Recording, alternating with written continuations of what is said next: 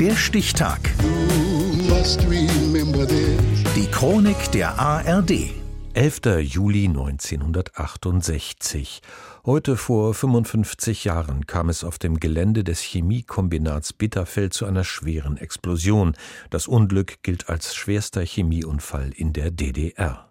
Christian Erber. Es ist kurz nach 14 Uhr, als die Bewohner von Bitterfeld aus ihrem Alltag gerissen werden.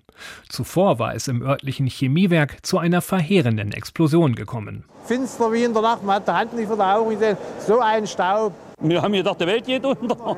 Die ganze Bude war weg.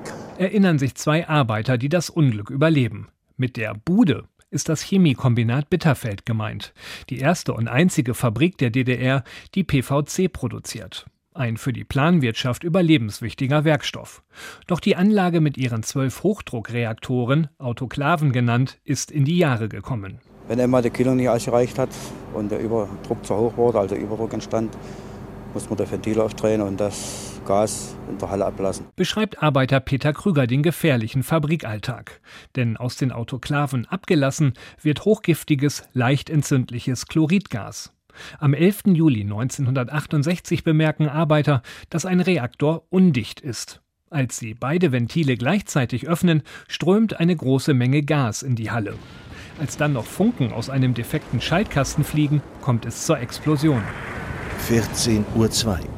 In Sekundenbruchteilen ist die PVC-Fabrik faktisch ausgelöscht.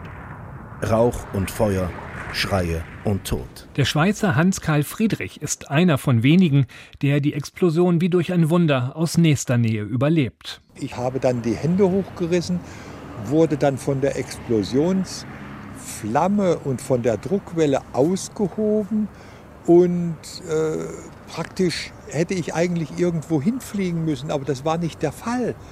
Ich, ich hing irgendwo dran. Den anrückenden Rettungskräften bietet sich ein Bild der Verwüstung.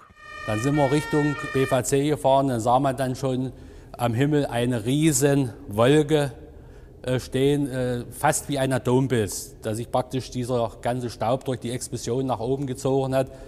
Äh, haben wir dann schon gesehen, oh, da ist doch erhebliches passiert. So Feuerwehrmann Johann Tongo. In den Tagen danach stellen Regierung und Staatssicherheit Ermittlungen an.